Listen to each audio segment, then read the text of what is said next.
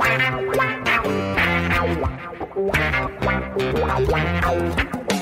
dois na barreira, correu, o rei atirou. Gol!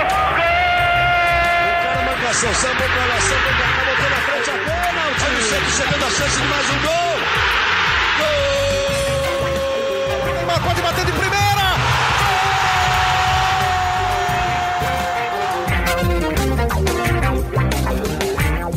Torcida Santista, eu sou Leonardo Bianchi, esse daqui é o Gé Santos, nosso podcast semanal do Peixe no Globoesporte.com. Hoje a gente vai atualizar um pouquinho do que aconteceu nessa semana de futebol brasileiro, nessa semana de Santos, né? E no final o Bruno Gilfrida vai trazer um papo exclusivo que ele bateu mais cedo com o Robert, aquele ex-jogador do Peixe. Vamos começar dando boas-vindas para ele, então. Fala Gilfrida, tudo bem? Diretamente da sua casa, muito bem protegido, como é que vai? Fala, Léo. Tudo, tudo bem na medida do possível, né? É... A gente com certeza gostaria de estar junto gravando esse podcast, mas como a gente não pode, eu tô aqui na minha casa, tô em Santos com os meus pais e tá todo mundo bem por aqui. Calor aí em Santos, cara? Aqui em São Paulo deu uma esfriada já. Cara, esfriou um pouco, deu uma esfriada, mas não chega nem aos pés, né? Ainda, ainda tá quente.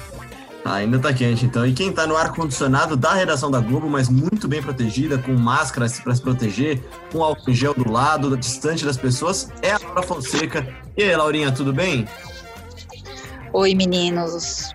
Tudo bem com vocês? Estamos aqui protegendo que temos que continuar trabalhando, né? Levar a notícia para as pessoas. É isso, é isso. A Laurinha segue trabalhando, a gente está fazendo esquema de revezamento com muito menos gente na redação. Essa semana da Laurinha, semana que vem ela passa em casa de quarentena também. Bom, vamos lá, vamos começar falando um pouquinho sobre o Santos, Gilfrida, porque não tem muita novidade, né, para falar a verdade, né? O Santos segue sem treinar, o Santos está de férias, elenco, comissão técnica está de férias até 20 de abril, e a novidade dessa semana é que a Libertadores não deve voltar no primeiro semestre. A Libertadores deve voltar só quando as fronteiras estiverem abertas dos países. Gilfrida, o Santos, de qualquer jeito, não parou de se comunicar, né? Não parou de conversar, né? É, como é que está sendo a preparação do time nessa pausa aí? O time parou de treinar? Te... Como é que está a comissão técnica? Cara, a comissão técnica tem se reunido virtualmente, né? É, o técnico Gesualdo Ferreira e um de seus auxiliares, o Rui Águas, continua é, eles continuam em Santos, não votaram para Portugal, mas alguns membros voltaram. E como o técnico Gesualdo Ferreira já tem 73 anos e faz parte do grupo de risco, ele não tem se reunido com os demais membros da comissão técnica. Ele está em casa e as reuniões têm sido virtualmente, assim como a gente está aqui é, conversando por aplicativos, eles têm feito a mesma coisa. O, a comissão técnica do Santos, mesmo de férias, tem usado um aplicativo de troca de mensagens para se reunir é, em vídeo e conversar sobre o futuro, quando que vai voltar o campeonato, o que, que vai ter quando voltar, jogadores que interessam. É, então, mesmo de férias, aí os membros da comissão técnica têm dado seu jeito de trabalhar. Não tem sido fácil, pelo que a gente escuta, né? Porque não podem se reunir, alguns estão em Portugal, tem fuso horário, mas a maioria é, tem se reunido diariamente, aí sempre que possível, para conversar sobre o Santos. Da comissão técnica, o Jufrida, quem está no Brasil hoje é só o técnico Gesualdo Ferreira e o auxiliar Rui Águias, né? Os dois estão em Santos, moram em Santos, né? Mas eles tiveram até uma, uma certa inconveniência, né? Tiveram que sair do local onde eles moravam, né? Isso, eles moravam num hotel. Inclusive, um dia antes da quarentena é, sem posta aqui no estado de São Paulo, eu estava jantando num restaurante que fica embaixo do hotel onde eles moram. E o Gesualdo estava lá na recepção vendo o jogo do Corinthians, assistindo o jogo Corinthians e Ituano, se eu não me engano, que tinha sido naquele mesmo dia, no domingo. Foi isso, né, Léo? Na, no domingo anterior, isso, isso. o último jogo foi, foi Corinthians e Ituano. Isso. O Gesualdo estava lá, no momento de folga ali, assistindo o Corinthians, mas como a gente já estava nesse, né, nesse medo, assim, né, nem fui conversar com ele para manter o isolamento. E aí, no dia seguinte, ele acabou sendo despejado, entre aspas, para sair do hotel. Ele, sua esposa, o Rui, tiveram que ir para um prédio na ponta da praia em Santos, um prédio muito luxuoso, também muito bom. Outros jogadores já moraram lá, outros funcionários do clube, da comissão técnica e jogadores já moraram nesse mesmo prédio. Então, Rui Águas e Gesualdo Ferreira continuam no Brasil. Os demais membros da comissão técnica voltaram para Portugal. Pois é, e, e na semana, nessa semana anterior aí ao encerramento, na pausa do futebol brasileiro, eu e a Laura, a gente foi até o CT, eu e a Vanessa, a gente foi até o CT do, do Rei Pelé conversar com, com o Gesualdo, e ele já falava que ele estava um pouco preocupado. Laurinha, você que também acompanha sempre o dia a dia do Santos, a comissão técnica do Santos sempre esteve preocupada com isso daí, acho que especialmente por, por, por ter integrantes europeus que já conheciam bem a situação, né, Laura? Sim, já ficou preocupado. O último jogo do Santos, que foi contra o São Paulo, clássico aqui no Morumbi, o Gesualdo veio e ele nem deu coletiva, ele nem falou antes da partida para não ter aglomeração em cima do técnico do Santos. Até isso foi um, uma recomendação que o Santos passou para os jornalistas e tudo, já com esse medo e tudo isso assim para pro, proteger um pouco o técnico do time. E Gilfrida, além do, da comissão técnica, os jogadores também saíram para essas férias, nessas coletivas, nessa adiantação das férias deles, com uma cartilhazinha de exercícios, de preparação física para executar durante esse período, né? Sim, vários jogadores têm publicado é, essa rotina nas redes sociais, né? Mesmo de férias, é uma, uma férias um pouquinho diferente, né, Léo? Porque normalmente nas férias eles até mantêm o condicionamento físico, mas por conta própria, assim. É, e dessa vez não, dessa vez o clube passou uma cartilha com orientações para eles manterem o condicionamento físico. Tem alguns preparadores físicos que já trabalharam no clube, eu vou citar dois deles, que são os que eu mais acompanho nas redes sociais e até já trabalhei com eles no clube, são o Gustavo Jorge, que é fisiologista e preparador físico, e o Serginho, o Sérgio Pérez, é, eles têm trabalhado com diversos jogadores. O Serginho trabalha com o Sanches, trabalha com o Everson, trabalha com o Caio Jorge. O Gustavo Jorge trabalha com o Yuri Alberto e com outros jogadores das categorias de base. Então, a gente tem acompanhado nas redes sociais que, mesmo em casa, os jogadores estão ativos. Claro que não é o mesmo ritmo. Outro dia, até numa live no Instagram, o, ouvi algum jogador ou preparador físico falando que não é, está longe de ser o mesmo ritmo mas que é muito importante que eles mantenham o corpo ativo, né? Até para ajudar na luta contra o corona, os médicos dizem que você precisa ter o seu sistema imunológico forte e ativo. E os jogadores estão tentando fazer isso o máximo que podem, né? Mesmo porque, né, Laura, a gente não sabe quando é que o campeonato vai voltar ainda, não há uma definição e não, não, não é necessário ter pressa para isso, porque não é a prioridade no momento, mas quando voltar, os jogadores não vão ter um mês de pré-temporada, já não tem no começo do ano, né? Mas assim, vão ser, vai ser uma volta imagino que um pouco brutal, né? Sim, vai ser uma volta meio, acho que brutal, né? Porque eu não sei também se a tabela dos campeonatos vão ter tempo para ter essa preparação para uma retomada dos trabalhos, né? Não sei se vai dar para falar, ah, vamos fazer um mês de pré-aquecimento assim para retomada. Acho que vai ser uma coisa né? mais, uma, não vai ter. Mas se você acompanhar os, as redes sociais dos jogadores, tem muitos jogadores que ficam postando treinos assim, para se até o, o torcedor quiser fazer junto, consegue. Um deles é o Yuri Alberto, o atacante. Não sei se vocês já chegaram a acompanhar. Fica ele, o, o é, instrutor o Jorge, dele. Que eu, o Isso. Gustavo Jorge, que eu comentei. É, então, eles ficam fazendo, eles ficam passando. E você pode até fazer junto. Treininho Esse é junto, o que eu, né? um treininho junto todo dia, estão lá nas redes sociais postando. Você já fez, Laurinha? É, eu fiquei curioso. O do, o do Yuri Alberto não fiz, mas eu tô me, eu tô me exercitando também, porque senão vou ficar só comendo nessa, nessa quarentena. Não vai dar, né, gente? Eu acho que a gente, podia, a gente podia programar uma live de treinos da Laura Fonseca. Eu acho que teria Eu também acho. A gente faz a Laura e o Marinho. Não teria é o grande destaque, né? O Marinho tem sido o grande que... destaque dessa, dessa quarentena, desse coronavírus, cara. Acho que nem o Mandetta tem aparecido tanto quanto o Marinho nas redes sociais, cara. É sensacional, né, Laurinha? Ah, e o Marinho é uma, um dos, uma das coisas mais faladas essa semana, desculpe se o torcedor não não falou ou não viu foi a live do Jorge Matheus, que foi uma das maiores do YouTube. Desculpe se o torcedor, mas sim, vou falar sobre sertanejo. Desculpe, não, no, eu lamento por Santos. ele. Então, foi muito boa, quatro horas de música boa. Bruninho ficou quieto, fiquei com medo, mas tudo bem. Você chorou, aqui. Laurinha? Você chorou? Me controlei, não mandei mensagem, meu orgulho, mas estamos aqui. Eu duvido. Te mandarei, te mandarei meu celular para você ver. Manda tá vergonha, vou mandar meu print. E o Marinho se preparou para o show. O Marinho que participa de tudo, de BBB, É um ator, de live né? de Jorge Matheus, ele é, é um ator, ele ganha tudo. Ele é um ator. O Marinho, para quem não acompanhou, ele se vestiu, colocou um terno, né? Colocou uma roupa mais, mais na estica. Falou pra mulher dele: tô saindo de casa para ir no show do Jorge Matheus. Saiu do quarto, foi pra sala, assistiu a live do Jorge Matheus, que foi muito legal mesmo. Oh, pra gente mudar de assunto antes de ir pro papo com o Robert, Gilfrida, Santos, mesmo, mesmo com, com o mercado meio parado, tá tendo movimentações, né? O Evandro tem chance de sair do time, né? Exato, o Evandro tem contrato até o meio do ano.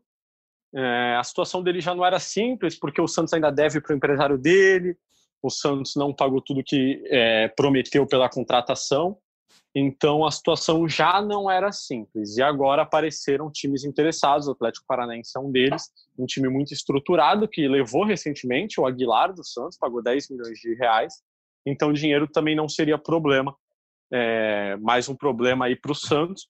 Mas assim, o Evandro também não tem jogado tanto, né? Então talvez. É, isso que eu ia falar. Ele, ele perdeu espaço também, né? É, eu vejo como um problema, porque eu vejo também que ele deveria jogar mais. Mas talvez o técnico Gesualdo Ferreira não veja como um problema tão grande assim. É, mas de resto, de contratação, a situação não é muito simples. Ah, e ainda sobre o Evandro, lembrei, eu ia falar, acabei esquecendo.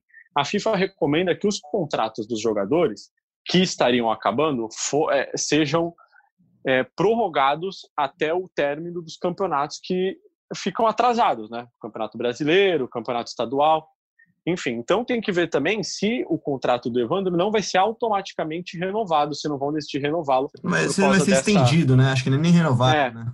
É isso, isso. Estendido assim pelo tempo que os campeonatos ficaram paralisados. É, mas eu vejo como uma perda que causaria prejuízos ao Santos. Talvez internamente não vejam da mesma forma. Pois é, Laura, eu tenho visto também o Evandro um pouco escanteado. Até vi uma matéria brilhantemente escrita pelos nossos setoristas na última semana sobre o Sacha, que também teve uma geladeira no começo de 2019 e se tornou o cara importante que se tornou. O Evandro, no próprio ano de 2019, conseguiu ter algumas boas atuações, alguns bons momentos, e foi uma ótima solução para para as ausências, principalmente do Sanches, né? Quando o Sanches estava lesionado, quando tinha alguma convocação, ou, ou, suspensão, enfim. Acho que o Santos acaba perdendo mais uma vez, e muito provavelmente vai perder de graça, né? Porque está acabando o contrato, vai perder o jogador para Atlético. Já perdeu o Léo Cittadini, já perdeu o Robson Bambu, agora vendeu né, o Aguilar para o Atlético Paranaense. É um time que está de olho né, no, no Santos, né? Então, o Evandro, no jogo do Santos e Delfim na Libertadores, que foi de portões fechados, mas não por causa do coronavírus, mas por causa do que aconteceu, da punição, na zona mista, a gente conversou com o Evandro e perguntou como ele estava se sentindo. E ele não parecia muito confortável com a situação, pelo como ele demonstrava, entendeu? A gente perguntava assim, porque ele era titular, aí o Gesualdo tirou ele, colocou o Jobson. E, ele, e, a gente perguntou: o Gesualdo alguma vez falou com você sobre essas alterações? Ele falou: não. E duas vezes durante esse rápido bate-papo que a gente tem em zona mista, que não é uma entrevista, é mais o jogador para, conversa, coisas rápidas, assim, de quatro, cinco minutos.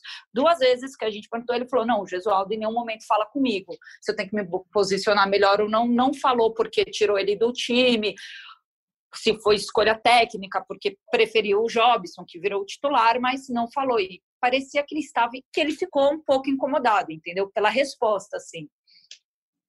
Entendi. É, realmente ele parece um pouco incomodado e acho que não é nem só por ter saído, né? É pela falta de explicação mesmo. É, pra, é por ter só saído, né? Sem, sem Exato. Por quê, né?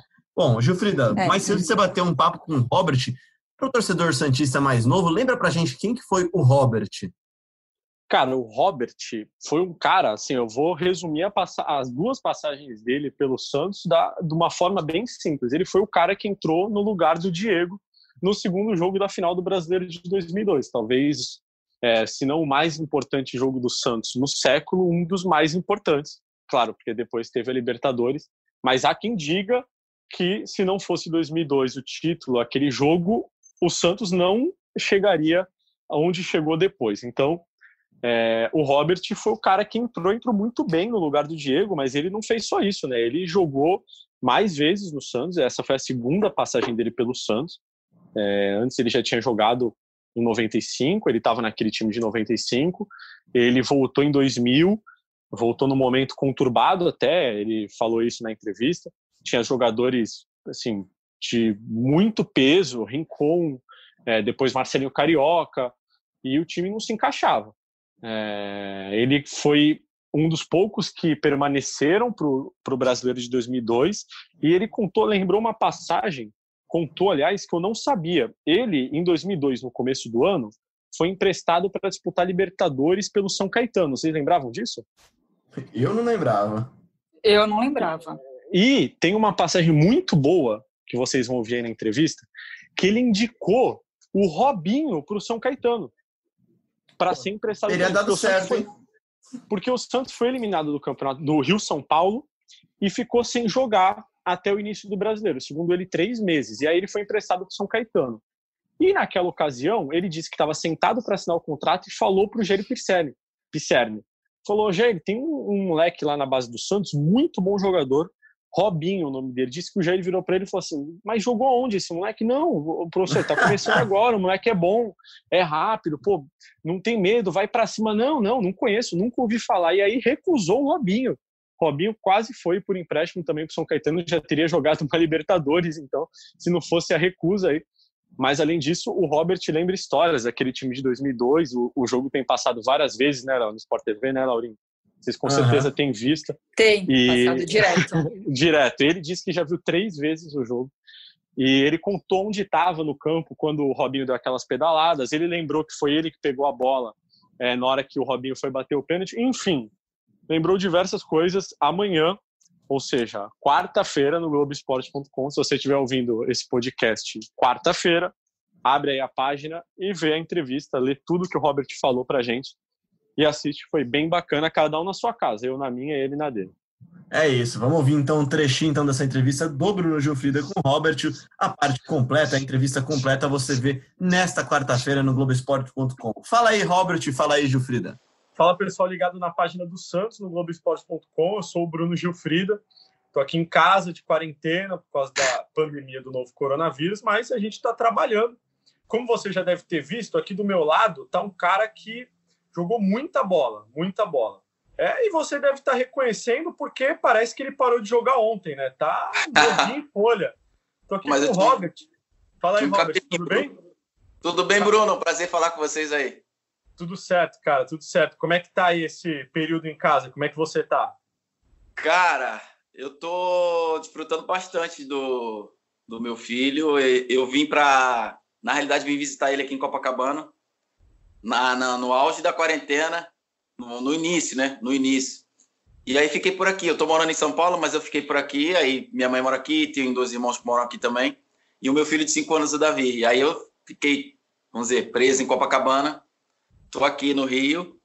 Enfim, mas tem sido bom, assim. Aqui a gente consegue fazer exercício na orla. Por enquanto, não, não proibiram. Esse jogo contra o Corinthians está passando toda hora no Sport TV, né? Você está passando na sala, é, põe no Sport TV, Tá Toda hora. Esse jogo. Já assistiu quantas Olha. vezes?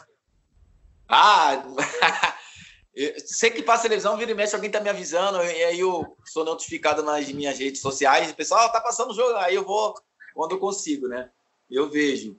Nessa quarentena eu vi duas vezes, porque né, a gente tá mais em casa do que na rua e consegui ver. Eu tenho visto direto aí, realmente. É... Dá uma saudade?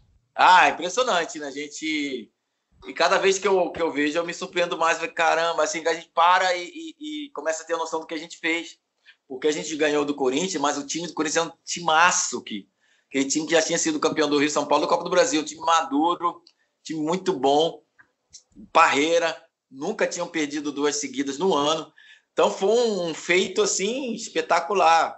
E eu lembro que a gente, no segundo jogo, a gente entrou pra, todo mundo ficou em fila para cantar o hino, as duas equipes, tanto os reservas como os titulares. E eu olhava para o Morumbi e olhei para o parapeito lá lotado. Não era só o Morumbi estar lotado, tinha é. cara em pé lá em cima, cara. E eu falei, cara, nunca vi o Morumbi assim, assim não tinha lugar. Até no, o parapeito virou, virou uma arquibancada lá. Tem uma imagem do Robinho cara... na hora do, do aquecimento, né, também. É, e eu fiquei, cara, nunca vi. E aquela, e aquela situação, né? Pô, uma final de campeonato, já tinha passado por duas finais de brasileiro. uma pelo próprio Santos 95 e uma pelo Atlético Mineiro, mas nunca vi nunca vivi uma final desse nível assim de, de, de, de histeria, de, de, de fanatismo, de, de um do estádio assim ultra lotado. E já, já era sabido que o Diego não estava 100%, né? Já, É. já... O Diego não estava 100%, mas assim ninguém sabia que ele que ele não aguentaria, né? Eu acho que só quem sabia da gravidade mesmo eram os médicos, se não me engano, o doutor Tário, o doutor e o próprio Leão, né? E o Diego estava ali fazendo tratamento. Eu lembro que a semana lá em Jarinu a gente treinou e ele não, se eu não me engano, ele não participou de nenhum treino, foi, foi poupado, ficou no tratamento. E pra gente, o Diego tava de boa, assim. Você não sabia, tava- ninguém chegou para você e falou aí, Robert, fica Não. ligado que. Não, não. Então, assim como para a torcida, na hora que o Diego colocou a mão na coxa ali, para você também foi uma surpresa, né? Bom, foi uma surpresa, mas assim, o primeiro jogo, quando acabou o primeiro jogo, o Alberto tomou o terceiro cartão amarelo. Não, já estava suspenso. Eu, pra mim, na minha cabeça, eu ia jogar. Você achou que ele fosse colocar o você mais avançado? Não, o Diego. Eu pensei que ele ia colocar, e fosse colocar o Diego mais avançado e ia fazer o meio campo com Paulo Almeida, Renatinho, Renato e Robert. Diego e Robinho na frente. Né? Fazer um 4-4-2. É, o Diego Não. também não precisava recompor tanto ali no meio de É. campo, né? E, e eu tava entrando direto no time, no meio. Tanto é que eu joguei titular contra o Grêmio no mata-mata. E ele foi e colocou o, o William. Cara, quando ele falou isso na, na resenha lá na, na, na pré-eleição, eu fiquei bravo, fiquei assim. Fiquei chateado, mas não falei pra ninguém, fiquei muito chateado. Porque eu queria jogar a final. Tudo bem, quando eu fui pro banco, eu fui assim, meio chateado, né? Pé da vida. Eu fui o primeiro cara que entrei no banco, já fiquei assim, cara amarrado, tal, não sei o quê. Cara, quando o Diego caiu, eu dei um salto no banco. Assim, já colei no ombro dele, pá, já alongando. Ele pra mim, vai, vai, entra, entra, entra, entra. Entra no lugar Diego, entra, entra. Para nem dar chance dele colocar o Nada, outro. nem. Eu, eu saí assim do banco, já colei nele, já fiquei alongando. Vai que ele Eu resolve colocar o ombro dele. Michel ali na lateral e sei lá, né? Não.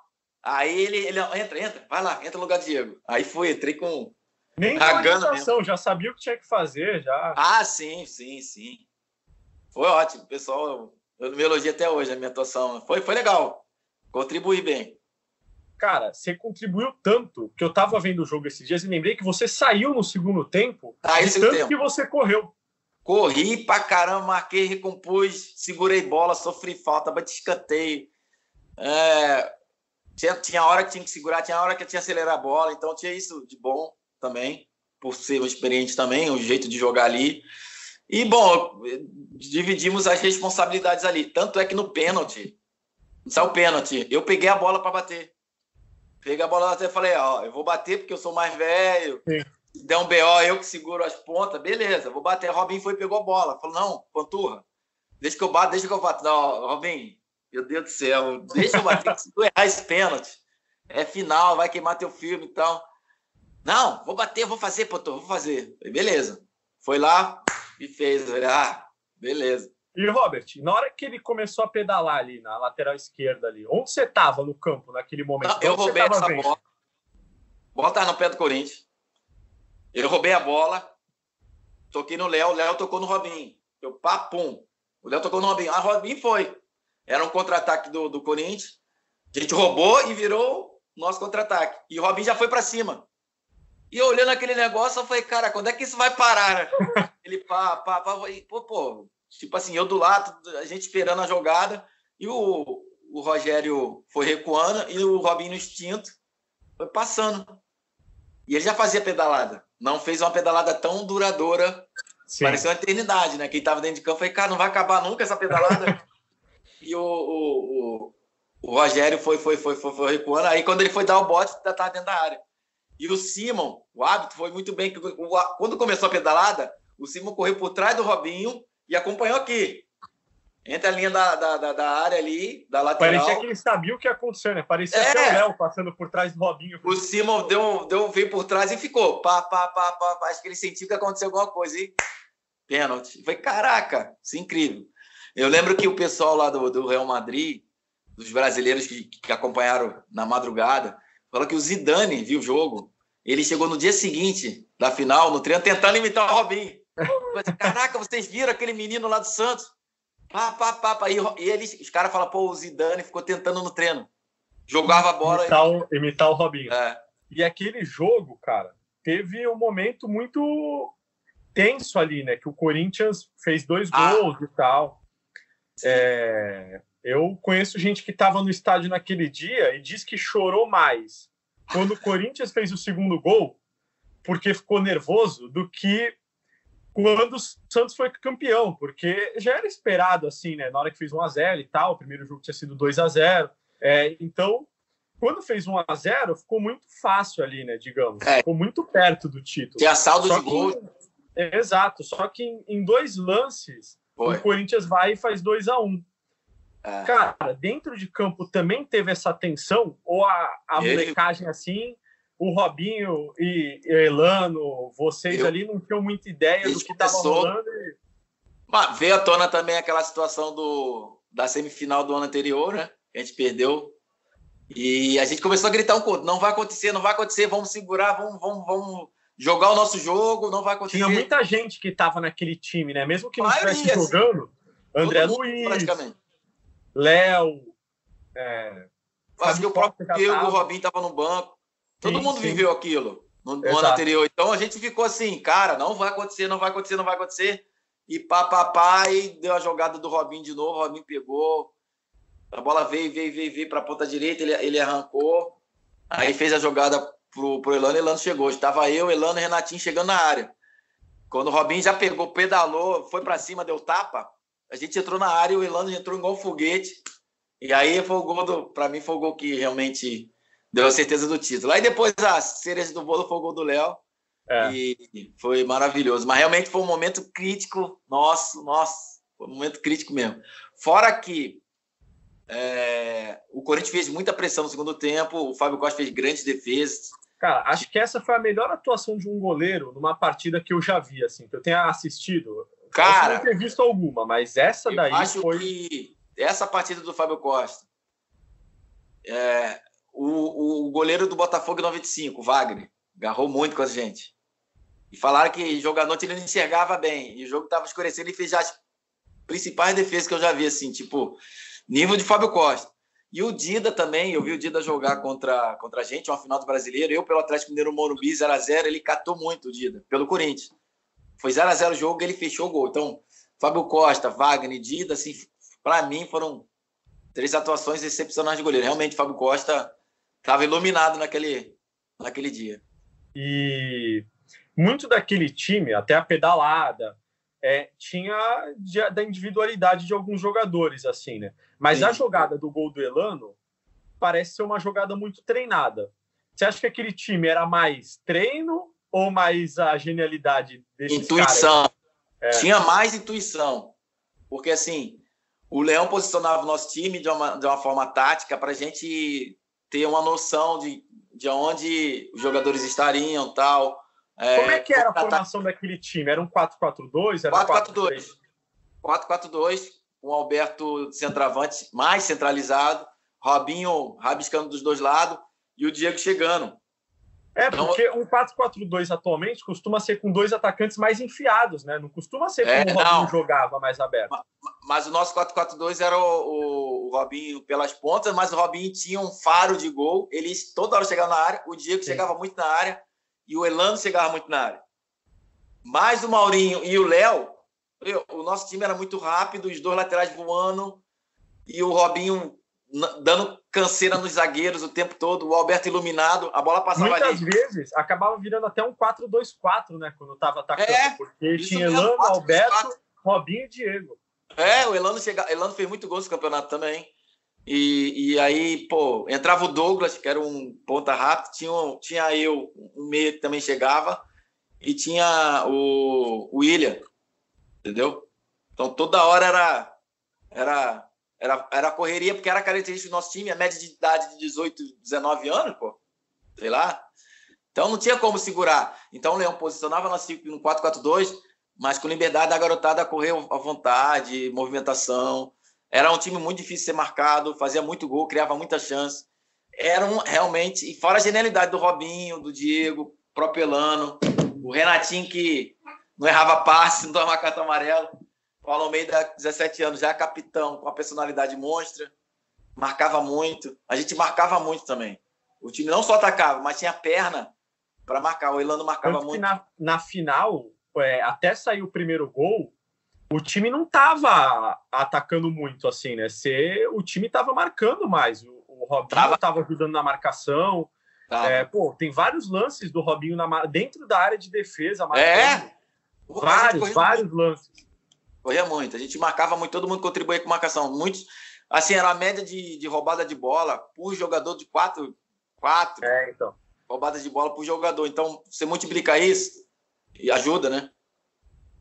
Cara, pô, muito obrigado aí pelo papo. É, acho que deu pra gente lembrar bastante dessa final aí. Pô, demais. Fazer uma campanha aí pro Sport TV passar mais vezes esse jogo, que a Santos com certeza adora muito. O, o Sport TV, uma sugestão para a galera do Sport TV que tá vendo aí, passar a semifinal contra o contra o São Paulo, que também foram dois jogos espetaculares. Aí, ó, fica aí a sugestão pro Sport TV fazer e a eu não aqui. lembro, eu não, eu não vi ainda a semifinal do Corinthians, do lado de lá. Se eu não me engano, foi contra o Fluminense. É, eu não lembro também. Essas, esses quatro jogos, assim, os dois jogos contra o São Paulo, Kaká jogando muito contra a gente, deu um trabalho, filha da mãe. e o e a semifinal do Corinthians Fluminense parece que foi um jogo gás, Ah, é, sugestão. Podiam fazer um dia inteiro de mata-mata de 2002 aí, ó. Os dois jogos É. do- das, oitavas, das oitavas, das quartas, né? Quarta semifinal aí. Foi, com São Foi. Paulo aí. foi sensacional, realmente. Tá aí o Robert, tá aí o Gilfrida. Obrigado, gente, pela participação. Obrigado a vocês que ouviram. A gente tá aqui. Laurinha, se cuida aí na redação. Fique tranquila, volte para casa em segurança e cuide de todo mundo próximo a você também. Muito obrigada, Léo. Obrigada, Bruno, Gilfrida. E você, torcedor do Santos e torcedor de outros times que estão nos ouvindo. Um beijo, se cuide, passe álcool gel e lave as mãos. E fique em casa também, tá cheio de jogo legal Por favor, Sport TV. fique em Eu casa. já vi já a final de 2002, vi um monte de jogo. Já outro dia tá vendo até jogo do Flamengo em 2009, aquele jogo time com o Adriano. Enfim, tem, tem muito jogo bom passando de reprise aí. Domingo vai passar a final da Copa de 2002 na tela da Globo, então tem muita coisa legal para assistir. Gilfrida, obrigado pela participação, cara. Cara, foi um prazer enorme. Eu não estava aqui na última edição do podcast, porque eu estava reforçando o time do G1 aí na cobertura do coronavírus, mas ouvi vocês. E é sempre um prazer estar aqui com vocês. Laurinha, eu espero o print do seu WhatsApp, se possível, para ver que você não mandou mensagem durante o show de Jorge Matheus, tá bom? Mandarei para você. Tem live, tem live da Marília, hein? Tem live da Marília Mendonça essa semana, tem um monte de live boa aí. Bruno e Marrone, muitas lives boas. E, ah, e hoje tem live do Marinho também, gente. É verdade, hoje, terça-feira, live do Marinho, pós-eliminação do Big Brother. da... Exato. Pós-eliminação É. do Big Brother tem live do Marinho. E quem você Hoje acha tem ele- que saiu? Hoje. Isso, pra encerrar o podcast, Bruno. Pra que é, tem que Hoje. ter. É quem eu quero ou quem eu acho que vai sair? Os dois. Eu, tô, eu, eu acho que vai sair a Flyer, mas eu quero muito que saia a Marcela. Eu acho que vai sair a Marcela e eu quero que saia a Marcela. Laura, Igual você. é isso. Por isso que a gente se gosta Eu- tanto, Laurinha. Eu sou o único pessimista aqui. É, o Brasil vai se unir, o Brasil vai se unir. Muito obrigado a você que ouviu a gente aqui no Globoesporte.com, na podcast, também na Apple, no Google, no Podcast. A gente volta na semana que vem com mais um episódio do GE Santos. Um grande abraço, beijo, tchau e fique em casa.